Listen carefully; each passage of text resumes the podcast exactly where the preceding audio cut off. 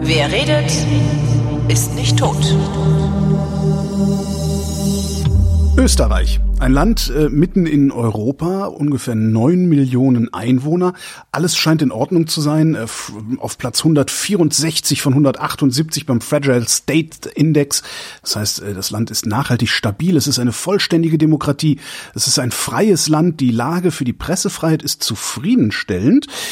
Und es ist so gut wie gar nicht korrupt. Ähm, von 180 Ländern auf Platz 15. Und trotzdem, Guckt man so oberflächlich aus Deutschland nach Österreich rüber, fragt man sich eigentlich den ganzen Tag nur noch, was zum Teufel macht ihr da eigentlich?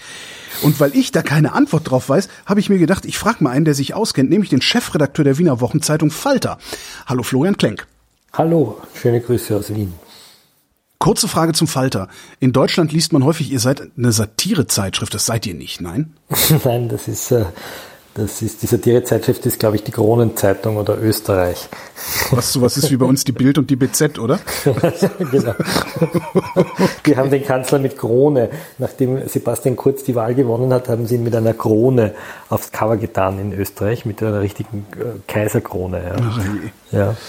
So, Sebastian Kurz, Sebastian Kurz ist äh, fast unser Einstiegsthema. Also der, der, der Kanzler, ich glaube, Jan Böhmermann hat ihn als Versicherungsvertreter bezeichnet damals. Der war Versicherungsvertreter. Ach, der, der war Versicherungsvertreter. das wird immer besser. Der hat Versicherungen verkauft. Als Student, äh, es hat uns mal jemand die Buchhaltungsunterlagen aus diesem Versicherungskonzern, ich glaube, es war Unica, geschickt. Äh, nein, nein, der hat auch kurz bevor er Staatssekretär war, hat er so einen kleinen äh, weiß nicht, ein paar hundert Euro Job gehabt und hat Versicherungen vermakelt. Verstehe.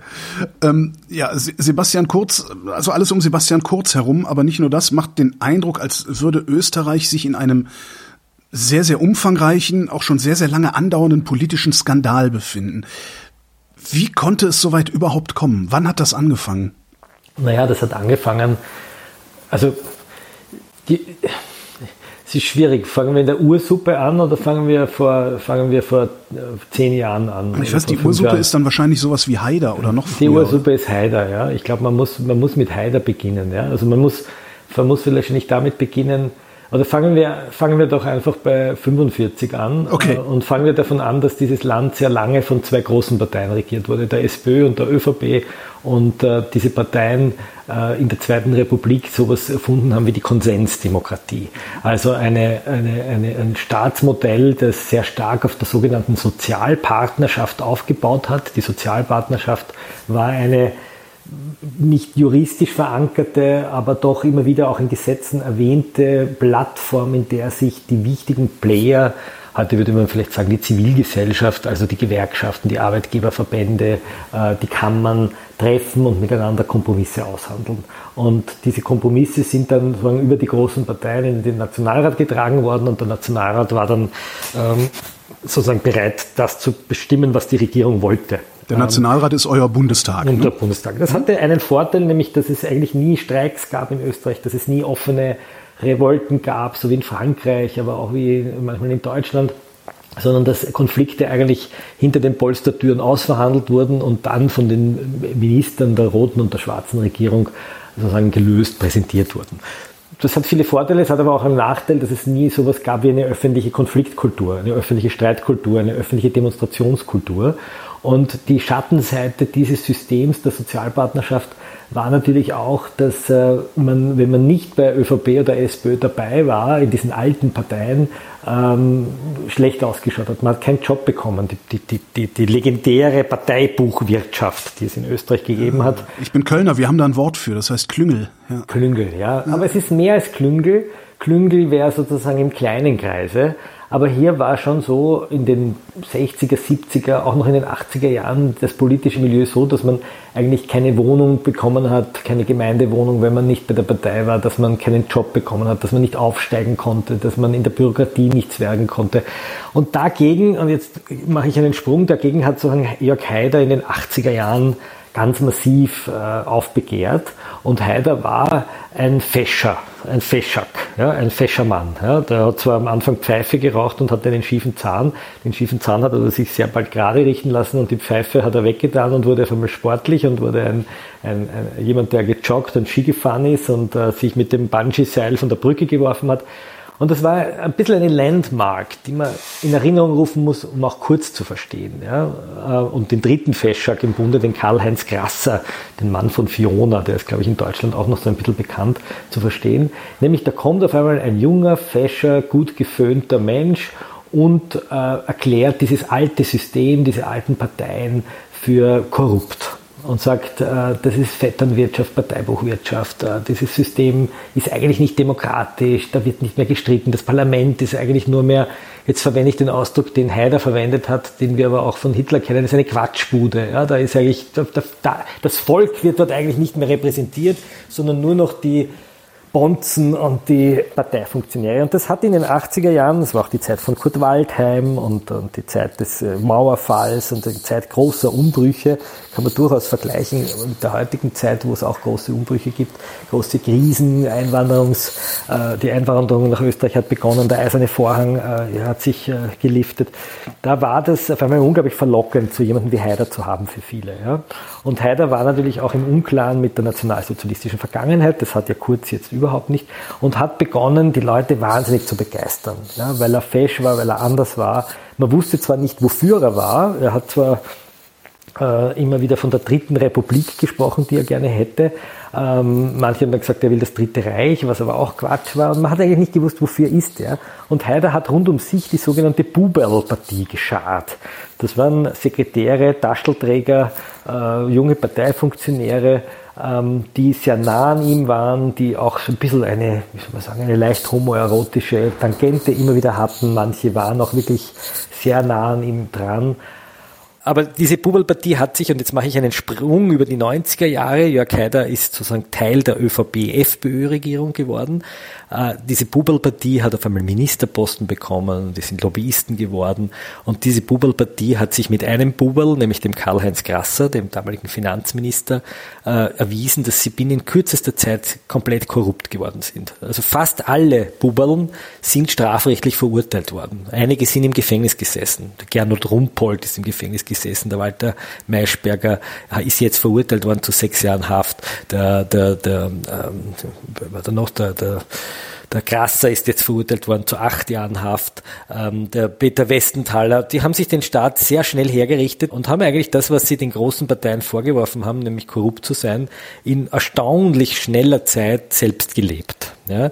Und man ist eigentlich draufgekommen, denen ist der Staat eigentlich gar nicht wichtig, sondern denen ist die eigene Geldbörse sehr wichtig. Ja. Auch Haider würde heute im Gefängnis sitzen, wenn er noch leben würde, weil er in der Hypo-Affäre auch Kickbacks äh, kassiert hat.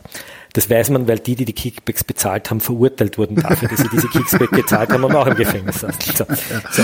Jetzt mache ich, jetzt sind wir so im Jahr 2000. Ja? Mhm. Wir haben jetzt sozusagen ein bisschen im, im, im archäologischen Rahmen. Spielt es spielt es äh, eigentlich irgendeine Rolle, dass Haider rechts außen war oder diese diese Buba-Partie rechts natürlich, außen? Das natürlich. spielt auch eine Rolle. Okay. Es waren sozusagen die linke Populisten, aber sie jetzt nur zu verkürzen auf Nationalsozialisten mhm. wäre zu einfach. Ja? Das war natürlich die Ausländerpolitik war natürlich die Triebfeder ja, so mhm. wie das Jahr 2015, die Asylversorgungskrise.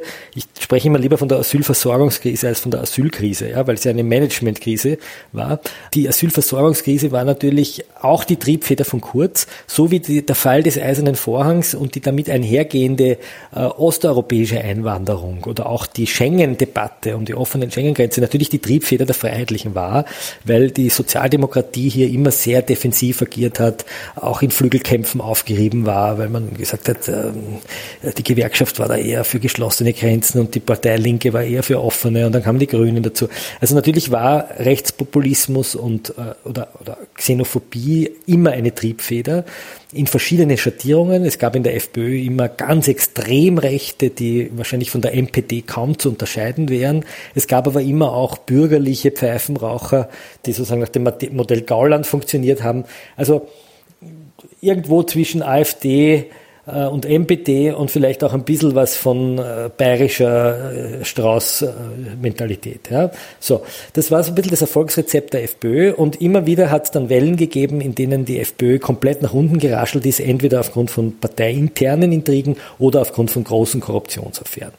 Dann kam Strache, der Haider eigentlich eins zu eins kopiert hat auch im Dialekt. Also Heider hat ja einen ganz eigenen künstlichen Dialekt gesprochen. Der war ja. Ach, das war ein künstlicher Dialekt? Naja, der wollte immer so kärntnerisch reden, aber Heider war ja kein Kärntner. Kärntner so. war, Heider war ja aus Oberösterreich, der war aus Bad Geusern und war eigentlich nie ein, ein Kärntner und hat immer so ein, die Probleme in diesem Land, die Probleme, die Menschen in diesem Land. Ne? Der hat immer so ein langgezogenes Äme und das System. Ne? Also das ist eigentlich kein Dialekt, sondern eine, so eine Kunstsprache gewesen die sich so für Reden geeignet hat. Und Strache hat das sehr schnell adaptiert. Also der hat sich eigentlich wie, wie Heider gekleidet, wie Heider gesprochen, sagt auch über die Probleme, die Probleme, die Medien, ja. Ja, so ein bisschen wie Bernd Höcke in Deutschland äh, ja auch diese, diese Grabesstimme und alles ja, genau. mit so einer Gravitas auflädt. Ja, genau. Ja. genau. So. Und, und Strache hat man am Anfang belächelt, das war so, ich habe ihn erlebt, äh, so 99, 2000 habe ich ihn das erste Mal bewusst gesehen, diesen Heinz-Christian Strache, das ist der von, aus dem Ibiza-Video, für die, die ihn in Deutschland nicht kennen. Und da habe ich ihn erlebt, so als einen wirklich so richtigen Rechten. Also der war heute, würde der bei der identitären Bewegung mit Martin Sellner mitlaufen. Das war so ein richtig rechter. Es war die Zeit, als Thomas Bernhard im Burgtheater Heldenplatz aufgeführt hat. Da ist er oben gestanden am Rang, hat hinuntergebuht. Ja. Und das ist Vaterland verteidigt. Der ist auch nach Deutschland damals gefahren, hat sich mit, mit Rechtsextremisten getroffen. Und der hat dann auf einmal die Partei übernommen. Und man hatte sozusagen das Gefühl, Strache macht jetzt sozusagen eine rechts, rechtsextreme Partei aus der FPÖ, ähm, hat auch sicher in vielen fremden äh, rechtlichen Fragen und in asylrechtlichen Fragen eine ganz extreme Position gefahren, hatte aber, so wie Haider, noch etwas, nämlich er hat äh, sowas Geselliges gehabt, sowas, äh, wie soll man sagen, Joviales. Ja? Er war zwar nicht fesch wie der Haider, aber, oder fesch, äh, hat schon gewirkt auf die Frauen, aber er hatte auch etwas Kumpelhaftes gehabt. Ja? Etwas, etwas, der ist auch in die Diskos gezogen. Ja? Anschlussfähig sozusagen. Anschluss, war anschlussfähig ja, für viele. Ne? Und hat auch 30 Prozent bekommen. So, und jetzt machen wir wieder so zehn Jahre Sprung. Wir befinden uns jetzt so im Jahr 2012, 2013 und äh, wir haben wieder eine rot-schwarze Koalition. Ja? Es ist wieder sozusagen die Regierung Feimann und Mitterlehner und wir sind wieder da und auf einmal taucht da ein junger Bursch auf, ein, ein gut frisierter, namens Sebastian Kurz und wird so in Wien auffällig, weil er äh, ein paar ganz gute Ideen hatte. Die U-Bahn soll in der Nacht fahren, damit die jungen Leute nicht Taxis zahlen müssen. Ja? Oder die Kindergärten sollen für alle kostenfrei sein, ja? damit also mehr Leute in den Kindergarten gehen. Und war so ein Jungpolitiker, ist ein bisschen aufgefallen, ja? war so ein engagierter.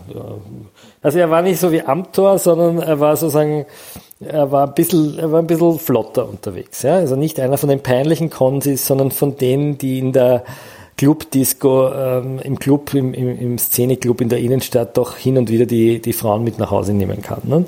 Äh, er hat dann den ersten Wahlkampf hat er mit seinem sogenannten Geilo-Mobil geführt. Man kann das googeln, das Wort. Also. Geilo, ja, das Geilo-Mobil.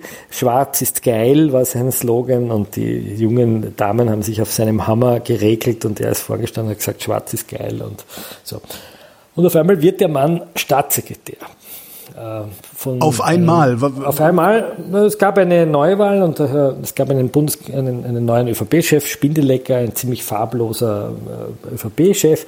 Und der hat diesen jungen Sebastian Kurz entdeckt und hat gesagt, ähm, den machen wir zum Staatssekretär im Innenministerium. In Österreich ist ein Staatssekretär anders als in Deutschland nicht ein hoher Beamter, sondern ein Mitglied der Regierung, ist aber dem Minister weisungsunterworfen, nimmt aber sozusagen an den Gesprächen der Regierung teil.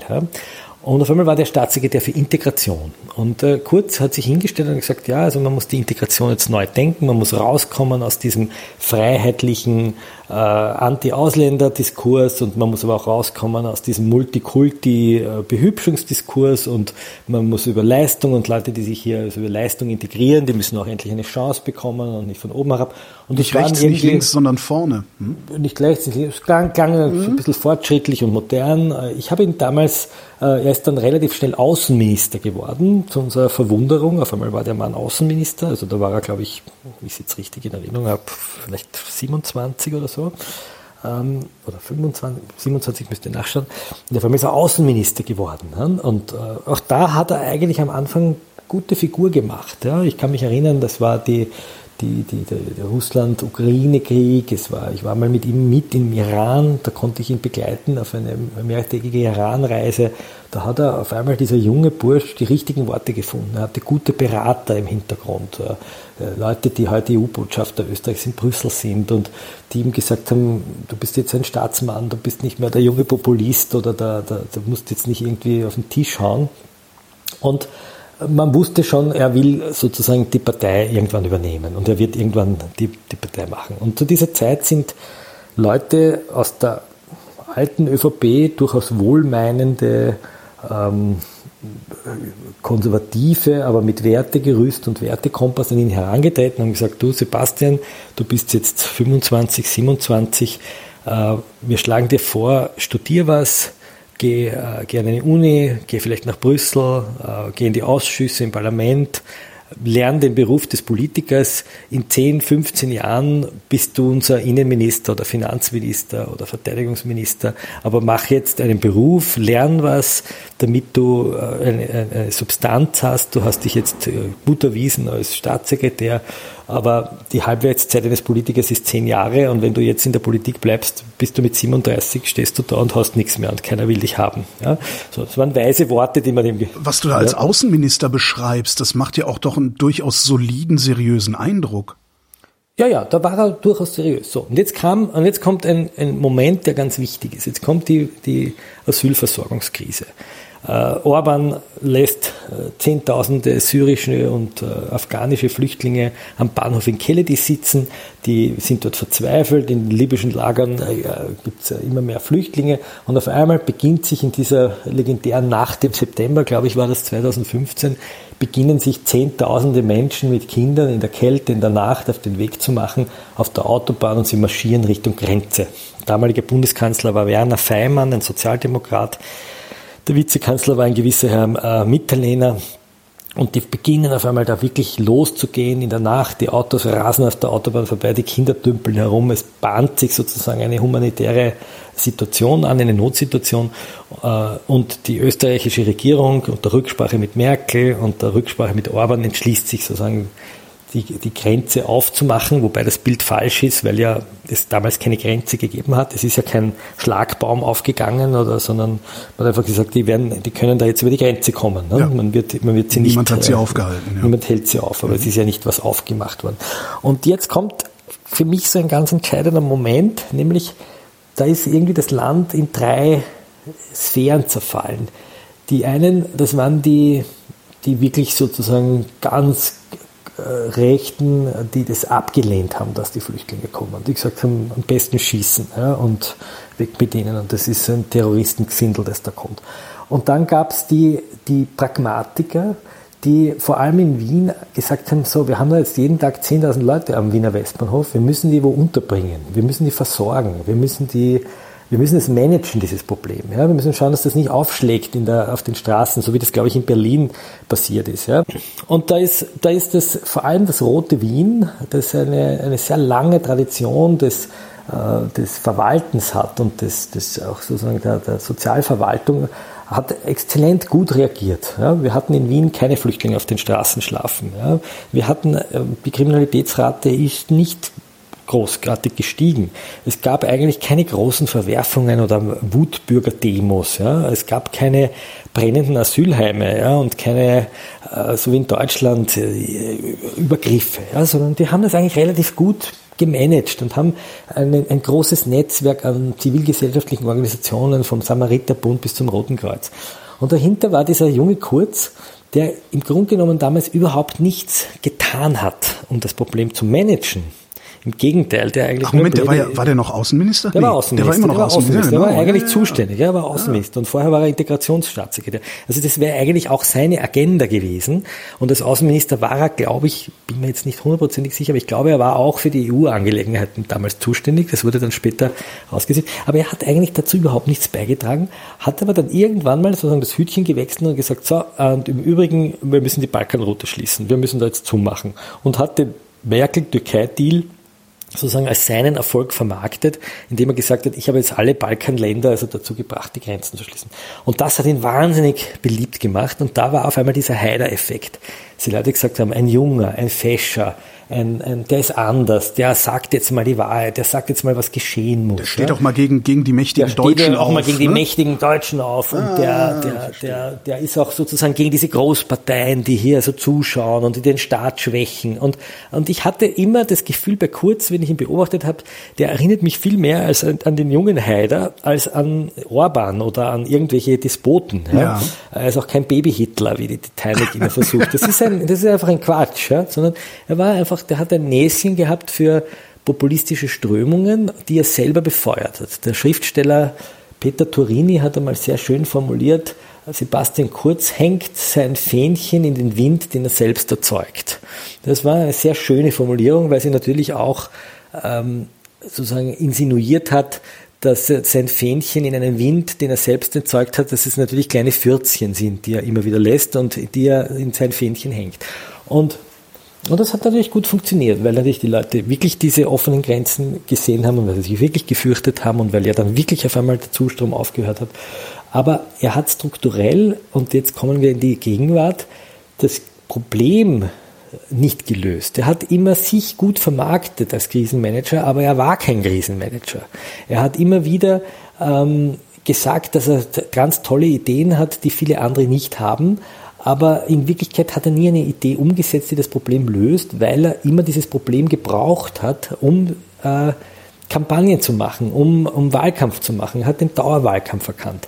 Und noch was hat er gemacht, was mich an Heider erinnert hat. Er hat auch um sich eine Buberlpartie äh, geschart. Er hat sich lauter junge, fesche Leute hergenommen, den Finanzminister Blümel, den legendären Thomas Schmidt, das war der Generalsekretär im Finanzministerium, der jetzt mit diesen Chats, die da auftauchen, so eine große Rolle spielt. Der Herr Bonelli, sein Kabinettschef, der Herr Fleischmann, der Herr Frischmann, lauter so junge Leute, die relativ wenig Führungserfahrung haben, saßen auf einmal an ganz wichtigen Positionen.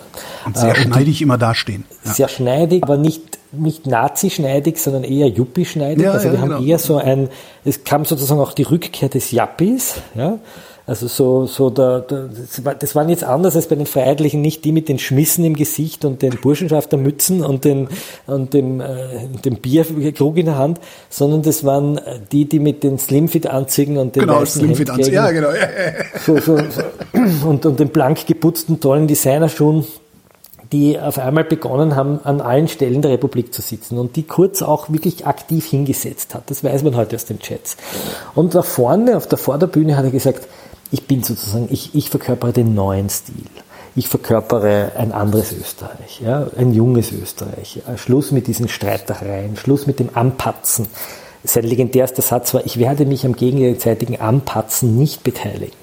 Ähm, und das hat den Leuten irgendwie gefallen, ja, weil, weil man gesagt hat, ah, das ist einmal was anderes. Endlich mal was Neues. Ne? Und den Deutschen hat das auch gefallen. So wie der Haider und der Krasser den Deutschen gefallen hat, hat auch der Kurz den Deutschen gefallen. Es gibt ja wenig Politiker, die den Deutschen gefallen haben. Ähm, den Oberösterreicher aus Braunau äh, vergessen wir jetzt mal kurz. Äh, äh, ich halte diese Vergleiche für schlecht, ja? also auch die immer wieder mit Nazis zu vergleichen. Das ist Quatsch, sondern das ist eine ganz charmante, leichtfüßige Art. Äh, unser Herausgeber Armin Turne hat diese Leute mal als die Faschisten bezeichnet. Also nicht die Faschisten, das ist ein schönes Wort, nicht die Faschisten, sondern die Faschisten und den Faschismus. Ja? Das sind die, die in Kitzbühel unten bei der Streif stehen mit feschem äh, Sportjackerl und, und man weiß eigentlich nicht, was sie wollen im Staat, man weiß nicht, was sie mit dem Staat überhaupt anfangen wollen, äh, Aber wofür der Staat im, da ist. In einem Nationalsozialismus würden die doch bestimmt auch ganz gut klarkommen, oder? Das weiß ich nicht. Ähm, das, das ist eine böse Frage, weil wir wissen ja auch nicht, wie wir klarkommen würden. Ah, du hast recht, ja. ja, ja aber, aber ja, du hast recht. Ich glaube nicht, dass Kurz sozusagen ein, irgendetwas mit dem Nationalsozialismus auf dem, am Hut hat. Ja? Aber wenn ich mal gegen, ich würde die eher vergleichen, so die, die halt auch mal, Kurz hat mich immer so erinnert als den Typen, der in der Schule, äh, der ist, der, wenn der kleine Bummelige raus zur Tafel geht, ihm das Bein stellt und dann fliegt der kleine Bummelige hin und äh, der, der das Bein gestellt hat, schaut auf seine Fingernägel und schaut in die Luft und er war es nicht. Ne? Also äh, ein Intrigenspieler. Und so, was wir aber heute wissen, ist, dass damals, als Kurz angetreten ist, zu sagen, Moment, ich merke, ich bin beliebt. Ich merke, mein Parteichef ist unbeliebt, der Herr Mitterlehner ich merke, der Kanzler der SPÖ, das war damals ein gewisser Christian Kern, der war extrem beliebt. Ja, das war so ein Manager aus der, aus der Bahn, aber mit einem politischen Gewissen. Und er hat gemerkt, ich bin beliebt, ähm, ich mag jetzt einen ganz kecken Sprung. Ich greife nicht nur nach der Kanzlerschaft, sondern ich greife auch nach der Parteiführerschaft und ich versuche überhaupt mir die ganze Partei untertan zu machen weil ich bringe euch die Stimmen, ich bringe euch die Posten, ich bringe euch die Ministerposten, ich bringe euch die, die vielen Jobs, die ihr begehrt. Äh, ich habe nur einen Wunsch an euch, ihr gebt mir absolute Vollmachten. Ihr Moment, das klingt ja genauso wie vorher äh, das Konsensmodell mit Sozialpartnerschaft. Das klingt ein bisschen ärger, weil er gesagt, ich möchte in der Partei nicht mehr irgendwelche Bünde und Länder und Kammern und, und, und sondern ich möchte selbst bestimmen, wer in der Partei einen Ministerposten bekommt. Ich möchte bestimmen, wer im Nationalrat, also im Bundestag bei euch sitzt. Ich möchte einfach diese Partei selbst führen können. Ich bringe euch dafür ganz viele Stimmen. Ich bringe euch fast 40 Prozent ja, oder 35. Und die ÖVP, die alten Granden, die alten Landesfürsten, wie wir bei uns sagen, die Ministerpräsidenten, haben sich vor Sebastian Kurz in einer Weise auf den Bauch gehaut, die damals gespenstisch war. Und nicht nur die Landesfürsten, sondern auch Großteile der österreichischen Medien, gerade die bürgerlichen Zeitungen, auch die regionalen Zeitungen. Und Kurz war sozusagen so im Jahr 2016, 2017 wirklich am Höhepunkt seiner, seiner Macht ja, äh, oder seines Ansehens. Ja. Und wenn man Kurz kritisiert hat, das kam schon in die Nähe einer Majestätsbeleidigung. Ja. Das wurde sozusagen sofort, wenn man nur Kritik gemacht hat, war man sofort ein Kurzhasser und jemand, der gegen Kurz gehetzt hat und so. So. Und Kurz hat das gemacht, was er immer versprochen hat, nämlich eine Koalition mit der FPÖ und der Strache. Die hat dann bekanntlich nicht sehr lang gehalten. Stichwort Ibiza-Video. Man hat gesehen, dass die FPÖ das ist, was sie immer war, nämlich eine korrupte Partei. Und auf einmal stand der Kurz ohne Koalitionspartner da. Hat aber schon zwei äh, Regierungsmodelle erlebt. Zuerst mit den Sozialdemokraten, wo er Außenminister war und später ähm, mit der FPÖ und hat auf einmal Neuwahlen äh, vom Zaun gebrochen und gesagt, wir müssen jetzt neu wählen, den Strache, den will ich nicht und auch diesen damals sehr radikalen Innenminister Kickel, den möchte ich auch nicht mehr und er hat gewusst, wenn er jetzt schnell Neuwahlen macht, dann wird er fulminant gewinnen. Ja. Und so kam es auch. Ja. Damals waren auch die Grünen nicht mehr im Nationalrat, die sind kurz rausgeflogen, weil sie sich parteiintern gestritten haben. Und jetzt sind wir im Jahre 2000. 2019, Ende 2019, es gibt Neuwahlen, Kurz ist der große strahlende Sieger. Die Grünen kommen wieder zurück mit durchaus äh, akzeptablen Ereignissen und sie beschließen die schwarz-grüne Koalition oder türkis-grüne, hat ja auch die Parteifarbe umgeändert von schwarz auf türkis und sagen, so, jetzt kommt das Beste aus beiden Welten, eine konservative Migrationspolitik und eine sehr fortschrittliche Ökopolitik und wir machen jetzt so einen Compassionate Conservatism. Das war so auch meine Hoffnung. Ich habe damals einen Kommentar geschrieben, habe gesagt, so wie die FPÖ den Sebastian Kurz äh, nach rechts äh, steuert, so könnte es doch den Grünen möglicherweise gelingen, den Sebastian Kurz vielleicht, der ist ja noch jung, in eine Art, weiß ich nicht, äh, Mark Rutte war immer wieder sein Vorbild in den Niederlanden, ja, so einen, ja, konservativen, aber doch irgendwie ökologischen Themen verpflichteten, fortschrittlichen äh, Konservativen zu, zu verwandeln. Das heißt, und, zukunftsfreundlich und fremdenfeindlich, ne? Ja, wobei die Fremdenfeindlichkeit durch die Grünen abgemildert war aber sagen wir mal migrationskonservativ, ja, also ich, ich, ich so richtige offene Fremdenfeindlichkeit wird man bei Kurz in der Weise nicht finden, sondern das ist subtiler, das funktioniert anders, das funktioniert über Frames, über eigentlich über einen antimuslimischen Frame. Ja. Also der war anders als Haider oder anders als die FPÖ, hat er sich nie hingestellt und gesagt, Ausländer raus oder das sind alles Drogendealer. Ja. Das, das, das ist Kurz geschickter. Ja. Wobei ich mittlerweile glaube, dass er unterm Strich sich die Politik von Kurz und die von Haider in Sachen Fremden äh, Politik überhaupt nicht unterscheiden hat. Ja. Vielleicht mit dem Unterschied, dass Haider wirklich auch aus völkischen Überlegungen gehandelt hat ja, und, und wirklich auch ein, wirklich ein Nationalist war, während Kurz das ziemlich wurscht ist. Also wenn heute ja, Mehrheiten gewinnen könnte mit einer Pro- Kommunismus. Äh, pro Kommunismus würde er pro kommunistisch. Okay, verstehe. Also das, ja, ist, das okay. ist kurz, so kurz Opportunismus. Wir wissen das jetzt heute auch alle. Ja? Und jetzt komme ich sozusagen, jetzt gibt's und jetzt gibt's zwei Dinge, die man wissen muss. Das eine ist, ich fange jetzt sozusagen an mit der sogenannten Beinschab-Affäre, diese Inseraten-Affäre. Wir wissen heute, dass er in diesem Zeitraum 2016, 2017, wie er an die Macht gekommen ist, das Gegenteil von dem gemacht hat, was er öffentlich propagiert hat. Nämlich er hat andere angepatzt. Er hat aufgehust seine Parteifreunde gegen andere Parteifreunde. Er hat, ist so weit gegangen, dass er sogar Modelle, dass es Ganztagsbetreuung für Schüler gibt, versucht hat zu torpedieren, nur weil das von seinem Parteichef gekommen ist.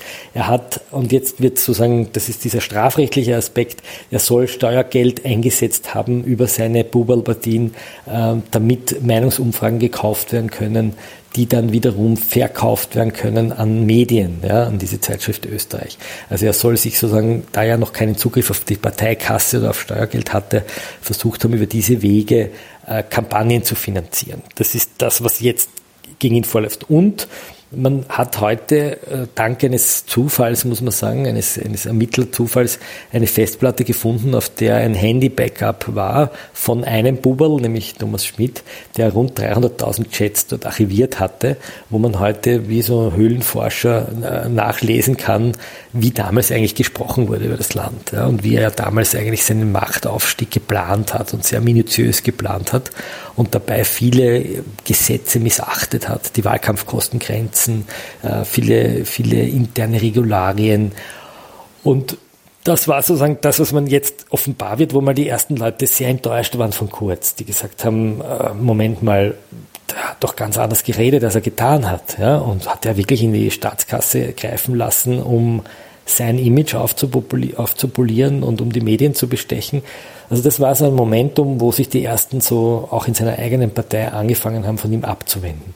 Und jetzt kommt Corona. Der Ermittlungszufall, den du eben genannt hast, was war der Zufall, der zu dieser Festplatte geführt hat? Naja, das, das war, diese ganzen äh, Ermittlungen sind letztlich Dominosteinchen, die umgeworfen wurden nach der Ibiza-Affäre. Wir also sind noch I bei der Ibiza-Affäre. Ja, ja, wir ah. sind jetzt bei der, die Ibiza-Affäre war ja vor allem deshalb so spannend, weil Strache gesagt hat, dass ein Glücksspielkonzern alle Parteien geschmiert hat oder alle gezahlt hat, so hat er es formuliert, die zahlen alle drei. Und das hat zu Ermittlungen geführt, die wiederum äh, anonyme Hinweise reingebracht haben, dass in den sogenannten Casinos, in der Casino-Affäre, also ein, ein Casino AG, äh, Geld gegen Gesetze geflossen sein sollen. Das hat zu Hausdurchsuchungen geführt, unter anderem beim Generalsekretär des Finanzministeriums, bei diesem Herrn Schmidt, diesem Kurzbubel. Und dort wiederum hat man eine, eine, eine sogenannte Time Capsule sichergestellt. Die Apple-User kennen das. Das ist dieses Ding, wo man seinen Apple so in einer Time Machine zurückfahren kann. Und dort wiederum hat man die Chats gefunden, die dann wiederum ähm, kurz belasten sollen. Und das Ganze muss man sich halt vorstellen wie so einen, wie so einen Schachtelkasperl. Ja, hat ja, hat, das, heißt, das heißt, Strache hat mit diesem Quatsch, den er da in, im, im Ibiza-Video gemacht hat, letztendlich kurz gestürzt. Richtig, richtig. Das ist, das ist sozusagen. Treppenwitz der Geschichte, ja. genau. Also Strache war, äh, die Kabarettisten hier im Land sagen schon, dass Strache eigentlich der anständigste von allen war. Und aber natürlich war das die Triebfeder. Also ich würde das wirklich so vergleichen wie so eine Matrioschka. Ja? Also man hat da groß, die große Puppe heißt Ibiza und dann wird immer wieder noch eine Puppe und noch eine Puppe aufgemacht, Casinos und dann gibt's die Ölberg-Affäre. Das ist eine, eine große Beteiligungsgesellschaft des Bundes, wo der Herr Schmidt drin gesessen ist. Und heute sind wir bei der Inseraten-Affäre. Und die Frage ist halt, ob sozusagen die letzte Puppe, die da in dieser Matrioschka drin ist, dann der Sebastian Kurz ist, ja? der der dann sagen, enthüllt wird. Und da kriegt man halt Einblicke in ein österreichisches Sittenbild, äh, wo man auf einmal hinter die Kulissen blicken konnte. Ibiza war ja schon eine sehr grober Blick hinter die Kulisse. Ja gut, aber sowas gibt's immer mal. Ne? Also sowas, das ist jetzt nichts, wo ich sagen würde, auch Österreich. Also aber ich weiß nicht, ob ein deutscher Vizekanzler so wie Strache auf einer Finca sitzen würde und sagen würde, naja, liebe Oligarchennichte, wenn du dir die Bildzeitung kaufst, dann kriegst du von uns Staatsaufträge. Ja, stimmt, ähm, und dann werden wir den, den und den Journalist zack, zack, zack rausschmeißen und die reinholen. Und außerdem wünsche ich mir ein Mediensystem wie der Orban. Ja, ist eher zu, unwahrscheinlich. Also ja, ist eher unwahrscheinlich, würde ich sagen. Ne? Und dass dann dieser Finanzminister auch noch sagt, das ist alles ein politischer Mordanschlag gewesen. Also das würde es wahrscheinlich nicht geben und es würde wahrscheinlich auch nicht einen österreichischen, eine deutsche Bundeskanzlerin geben, die offen Hintergrundgespräche gegen Korruptionsbehörden organisiert und sagt, das sind linke Zellen und linke Netzwerke und, äh, und öffentlich erklärt, dass sie mit dem ermittelnden Staatsanwalt eigentlich nicht sprechen will und öffentlich erklärt, dass äh, das Ganze nur eine negative Kampagne ist gegen die Bundeskanzlerin. Also das, Und jetzt beginnt sich so, jetzt beginnt sich sozusagen kurz wirklich, jetzt wird er sozusagen sichtbar als Figur. Und ich habe ihn äh, eigentlich schon sehr früh als diese Figur erlebt, weil er mal eine Studie über muslimische Kindergärten äh, hat frisieren lassen, so dass diese Studie, die eigentlich sehr harmlos war, ähm, den Eindruck erweckt hat, in den muslimischen Kindergärten würden sich sozusagen lauter Dschihadisten tummeln, ähm, die von, vom islamischen Staat äh, instruiert werden. Ja, ich übertreibe es jetzt ein bisschen. Und da habe ich gemerkt, der spielt nicht, der spielt nicht fair, ja, der, der manipuliert ähm, Forschungsunterlagen fürs eigene Fortkommen. Er ist auch in den Interviews immer wieder unehrlich. Man erwischt ihn immer wieder Dinge zu sagen, die so nicht stimmen. Ähm, und da ist auf einmal auch mit Strache, der dann in die Regierung gekommen ist, der dann auf einmal Bande geknüpft hat mit Salvini und mit Orban und mit Kaczynski, wo sich diese äh, zum Teil mittlerweile ja abgewählten illiberalen Geister versammelt haben.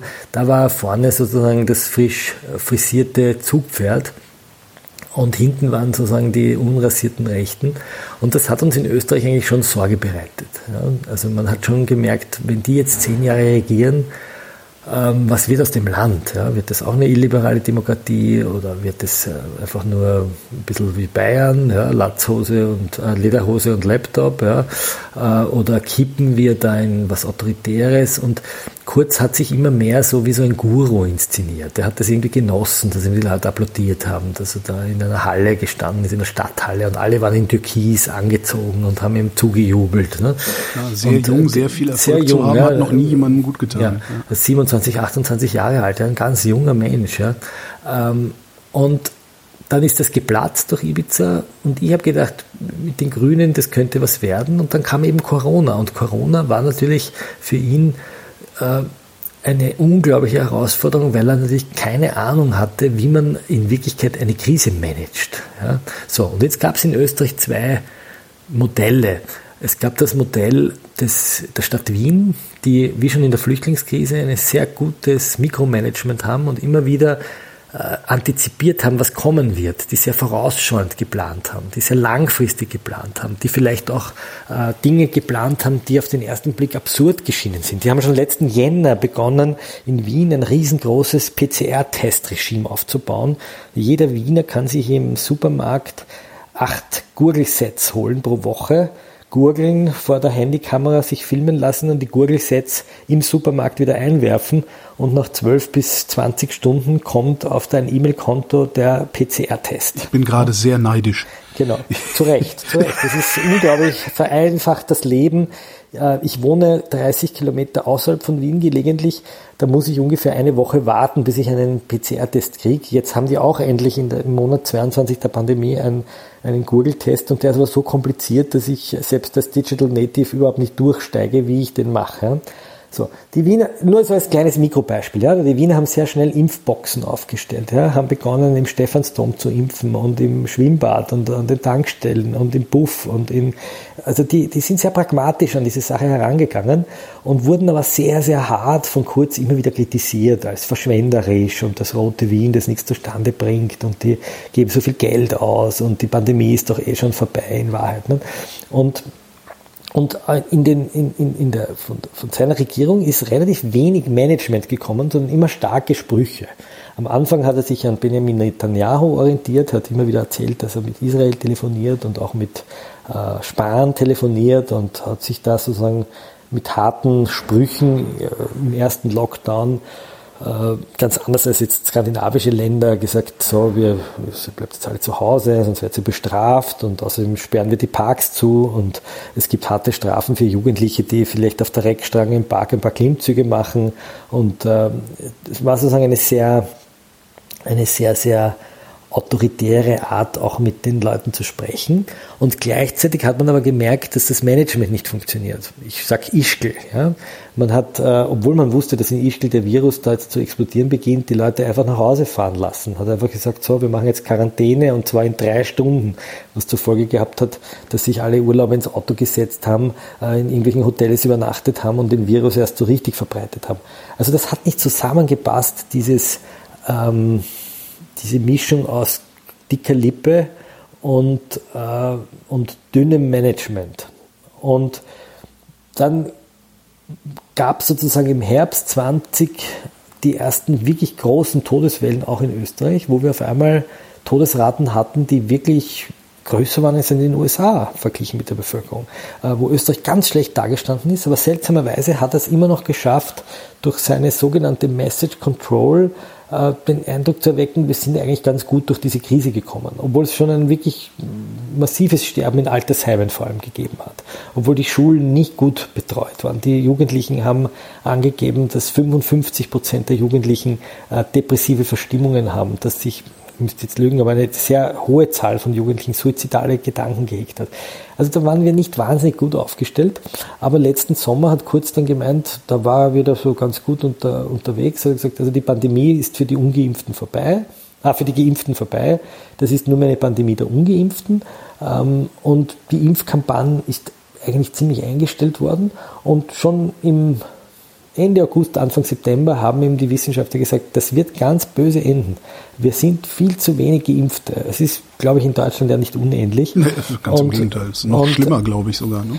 Naja, schlimm ist es nicht. Wir haben eine Inzidenz von glaube ich, derzeit 1000, wenn ich es richtig wow, sehe. Okay. Also wir haben 15.000 Neuinfektionen pro Tag in einer Bevölkerung von 9 Millionen, von denen ungefähr 6,7 Millionen geimpft sind. Wir haben in manchen äh, Kohorten der Jugendlichen eine Inzidenz von 3.000 bis 4.000. Ja. Also das heißt, jede Woche äh, steckt sich einer in der Klasse, da stecken sich einen in vier Klassen an, einer von Hunderten. Also das ist schon richtig, ähm, das ist schon richtig gewaltig, was da gerade passiert. Und Kurz ist jetzt, nachdem er in der Inseratenaffäre zurücktreten musste, ähm, eigentlich überhaupt nicht mehr präsent. Er ist im Hintergrund, versucht er die Strippen zu ziehen. Wir haben einen sehr schwachen äh, Bundeskanzler, den Alexander Schallenberg, der ein bisschen so eine aristokratische, äh, näselnde Sprache hat. Der war ein sehr akzeptierter und anerkannter Spitzenbeamter im Außenministerium, der in der EU-Verfassung mitgearbeitet hat, aber jetzt als Kanzler einfach kein Politikertyp ist und schon gar kein, kein Anführer oder ein Leader, der durch die... Geschäftsführender Bundeskanzler. Ja, ja genau. Ja, also ein stellvertretender Bundeskanzler. Ja, oder so. Was macht Kurz denn? Also wie, wie versucht Kurz im Hintergrund die Strippen zu ziehen? Es gibt zwei Bereiche. Das eine ist sein eigenes Korruptionsverfahren, von dem natürlich auch seine politische Zukunft abhängt, wo er im Hintergrund sehr beschäftigt ist, ein Dirty Campaigning gegen Korruptionsbehörden zu fahren, die er immer wieder ganz massiv attackiert und angreift, wo er sich Privatgutachter kauft, wo er äh, Beamte einspannt, für ihn zu laufen. Ähm, das raubt offensichtlich sehr viel Zeit und in dieser Affäre hat er auch seine wichtigsten Leute verloren. Pressesprecher, Medienberater, engste Vertraute. Also da zerfällt sozusagen die Kommandoebene der Titanic. Ja? Und jetzt sinkt dieses schwarze, schwarz-türkise Schiff. Die Titanic erwähne ich deshalb, weil einer seiner Pressesprecher gesagt hat, ich bin das Orchester auf der Titanic für dich. Ja? Ich spiele bis zum Untergang ja? Äh, in einem Chat. Äh, und dann gibt es sozusagen den Corona-Management-Manager Kurt. Was ist denn, Entschuldigung, was ist denn das auch für eine seltsame Erotik, die da äh, immer wieder. Ja, ja, die kommt immer wieder vor. Ne? Also wie, ich, ich äh, es kommen immer wieder so Anspielungen. Ne? Ich bin dein Galeansklave, ja. du bist Familie, kriegst alles, was du willst. Äh, ich, ich, ich, äh, also es ist eine sehr ich würde sagen, eine sehr intime Gemeinschaft, formulieren wir das. Ja, ja. Die zweite Sache ist natürlich Corona, wo Kurz immer wieder selbst kommuniziert hat. Also er hat anders als andere Länder ja nie die, den Experten den Vortritt gelassen. Er war immer der, der kommuniziert hat in der Krise, ist seine Minister zur Seite.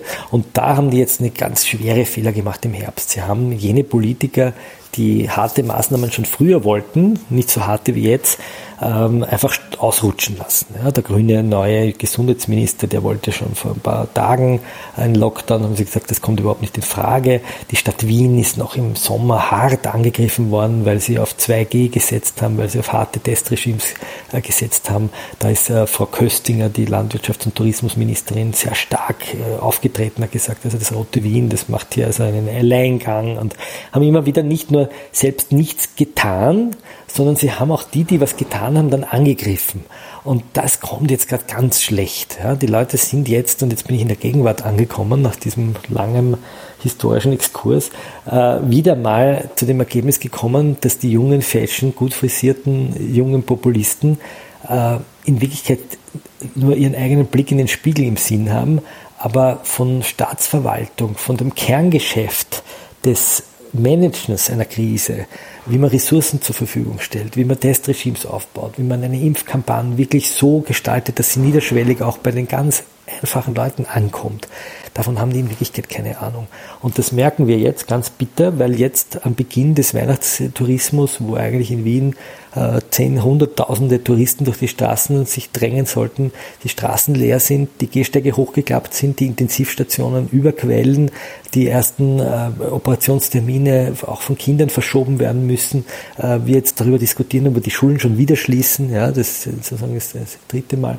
Und ähm, es gab jetzt am Wochenende eine riesige Demonstration äh, in Wien mit fast 100.000 Menschen. Äh, das ist sehr selten so große Demos. Ich habe es ja versucht am Anfang zu erklären, wir haben keine wahnsinnig gute Demonstrationskultur. Äh, hunderttausende Menschen, vorne die identitäre Bewegung und rechtsextreme Plakate. Aber ich habe immer dafür eingetreten, die Leute nicht zu Rechtsextremen zu erklären, die da mitgehen, sondern das ist eine ganz breite, also mir kommt es so vor wie nach einem Ländermatch, ja, wenn sich das Stadion leert, eine ganz breite Schicht von Menschen, die, die da mitgehen, die komplett unzufrieden sind, die Angst haben vor der Impfung, die nicht wissen, die, die, die der Politik nicht mehr vertrauen, die keine klare Kommunikation mehr kriegen. Einmal, einmal ist es so, einmal so. Da ähneln wir uns natürlich der deutschen Lage. Ich kenne ja die deutsche Lage sozusagen auch nur aus der Lektüre von Zeitungen. Das sind sicher sehr ähnliche Phänomene, aber es ist wesentlich höher, die Zahlen. Ähm, und wir haben nicht im Hintergrund sozusagen einen starken deutschen äh, Politikapparat, der rote Linien einhält, sondern es beginnt sich langsam die FPÖ und so Impfgegnerparteien wieder aufzubauen. Und meine große Sorge ist, dass jetzt irgendwann mal der vierte fesche äh, Populist kommt, der sich schön frisiert und sagt, hey Leute, ich weiß den Ausweg. Ja? Das wäre sozusagen die Geschichte, die sich dann zum vierten Mal wiederholt. Warum ist es so einfach, das mit euch zu machen? Naja, das hängt. Äh, schwierige ist gemeine Frage. Frage also, ja. Ist eine gemeine Frage. Ich mag jetzt auch nicht schlecht über mein geliebtes Vaterland sprechen. Ähm, äh, ich würde mal sagen, es hat mehrere Gründe. Ich glaube, Österreich war, ich habe ja zwei Jahre in Deutschland gelebt und da ist mir das immer wieder aufgefallen. Österreich war ein sehr pragmatisches Land. Ja. Er hat eine sehr glaube, Österreich kann man viel besser mit der Monarchie erklären. Ja? Eine sehr starke Bürokratie, eine sehr gewissenhafte Bürokratie. Wir nennen das immer die, diesen Josephinismus, der noch in den Köpfen steckt. Die Aufklärung kam immer von oben in Österreich ja? und nicht von unten. Ja? Wir haben wenige Revolutionen gehabt und wenn, dann sind sie gescheitert. Ja? Ähm, wir hatten aber keine Re-Education wie ihr nach 45. Ja, ja aber wir haben aber auch nicht sehr, so gut funktioniert, muss man auch mal ja, sagen. aber besser als bei uns. Ja, okay. ja, so. Stimmt, es gab mal diesen Witz von, äh, vom ersten Opfer Hitlers oder so ähnlich. Ne? Genau, das waren wir. Aber die, also ihr habt einfach eine rote Linie zu den Rechtspopulisten. Ja? Die AfD kommt bei euch nicht in die Regierung. Ja? Äh, Haider kam noch. in die Regierung, Strache kam in die Regierung, Kickel war Innenminister. Ja? Vielleicht noch, aber zumindest haben die keinen Fuß reingekriegt in die Institutionen. Was vor- und Nachteile hat, weil sie auf der einen Seite natürlich auch demokratisch gezähmt wurden. Also ich glaube, der Umstand, dass wir nicht so viele Anschläge haben, nicht so viele ganz extreme Glatzen, die herummarodieren, wie ihr das habt, brennende Asylheime, hat natürlich auch zu tun, dass bei uns die Rechtspopulisten am Akademikerball in der Hofburg das Tanzbein schwingen und nicht den Arm hochrecken müssen. Weil wenn sie den Arm hochrecken auf der Straße, dann sind sie raus aus den, von den Futtertrögen und von den, von den politischen Positionen. Also man kann auch sagen, wir haben die vielleicht auch ein bisschen gezähmt. Ja? Äh, zum Preis, dass sie natürlich Regierungspolitik mitmachen, aber nicht mehr so extrem sind wie, wie bei euch. So, das Zweite ist, dass wir, glaube ich, verglichen mit Deutschland eine sehr unterentwickelte Medienszene haben. Nach wie vor. Wir haben diesen wahnsinnig starken, korrupten Boulevard ähm, der, der unglaublich äh, mächtig ist, zumindest in den Augen der Regierenden, die sich nach ihm richten. Ich glaube gar nicht, dass er so mächtig ist, aber die Regierenden halten ihn für mächtig und schauen auf ihn die Schlange aufs Kaninchen. Oder nein, das Kaninchen auf die Schlange, glaube ich, heißt richtig. Ähm, wir haben wenig überregionale äh, Blätter, die äh, sozusagen eine wirkliche journalistische Unabhängigkeit leben. Es gibt sie, aber es ist weit weniger als bei euch.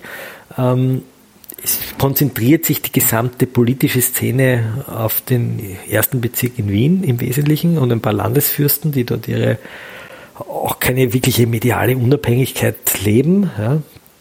Und daher glaube ich, dass wir sozusagen ein Fehlen von Diskussionskultur haben, von Streitkulturen.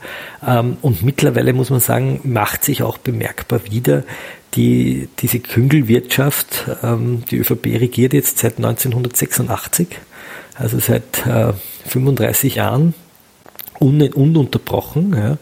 Und hat einfach in vielen Ministerien, früher gab es sozusagen das Gleichgewicht des Schreckens zwischen ÖVP und SPÖ, die haben sich dann sozusagen gegenseitig belauert, dass keiner mehr Macht kriegt als der andere ähm, und haben sich auch die Experten aus ihren jeweiligen Thinktanks geholt. Also die SPÖ aus der Gewerkschaft und aus der Arbeiterkammer und die ÖVP hat sich die Experten geholt aus der aus der Industrie oder aus den, aus den Wirtschaftskammern. Also das waren Leute, die Erfahrung hatten oder Know-how hatten.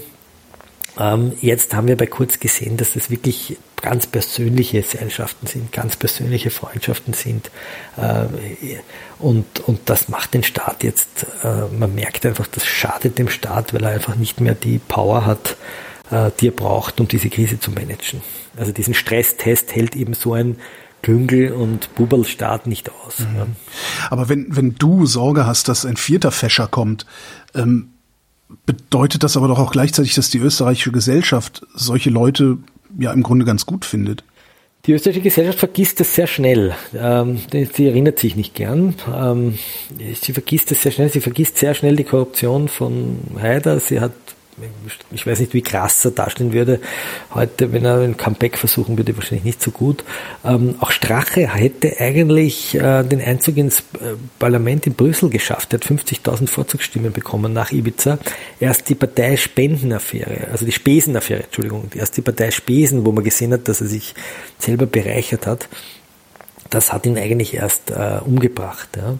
Also aber die, die Rechten schaffen es immer wieder, sich sozusagen so wie, wie, wie, wie so eine Zwiebel zu häuten, ja, und zu sagen, ja, was Heider, wer war denn das? Kennen wir gar nicht, ne? Strache noch nie gehört, ja.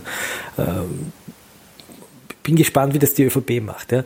Ich glaube, ähm, ich glaube, dass wir am Vorabend einer langen, eher linksliberalen äh, Regierungszeit stehen werden. Ich glaube, dass es, es ist nach dem Umfang das erste Mal dass sich die Sozialdemokratie mit den Grünen und den Liberalen äh, äh eine Mehrheit hätten. Das hat es fast nie gegeben in Österreich. Es gab immer eine ÖVP-FPÖ-Mehrheit. Und es wäre jetzt wahrscheinlich das Momentum, auch für die SPÖ zu sagen, okay, wenn die Krise halbwegs vorbei ist im Frühjahr, dann, dann gehen wir in Neuwahlen und kriegen möglicherweise eine Mehrheit links der Mitte. Was ich mich die ganze Zeit auch noch frage, ist, wie, welche Macht haben bei euch eigentlich die Bundesländer? Ist es wie bei ähm, uns, dass du, dass du zwei naja, Kammern hast, wo die Gesetze beide durch müssen? Sie haben eine faktische Macht. Ne? Sie, sie haben, wir haben ja ein föderales System, wo sehr viel sogenannte äh, mittelbare Bundesverwaltung stattfindet. Das heißt, sehr viele Gesetze werden durch die Länder äh, verwaltet oder vollstreckt. Also die Länder sind dann die ausführenden Organe des der Bundesgesetze. Sie sind in der ÖVP insofern sehr stark, weil sie die Beiträge für die, für die ÖVP zahlen, die Landesorganisationen. Das heißt, wenn ein Landesfürst seine Mitgliedsbeiträge nicht zahlt, kann sich der Bundeskanzler einrechsen. Ähm, äh, das heißt, sie haben da natürlich auch ein Mitspracherecht.